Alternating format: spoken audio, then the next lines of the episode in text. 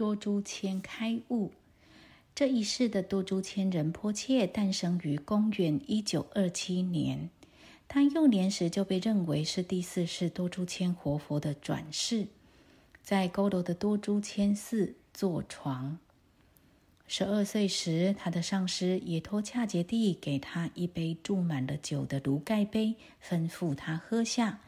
男孩抗议说饮酒违背戒律，然后他的上师命令他一定要喝。多珠千活佛心想：喝酒违反寺院的戒律，但我的上师是佛的化身，他要我这么做，我就应该这么做。他的话就是命令啊！在喝下那杯酒的瞬间，多珠千体验到一种伟大的觉醒，每件事情都突然转化了。这种特殊的状态不是寻常的醉酒。他唱了一首小诗。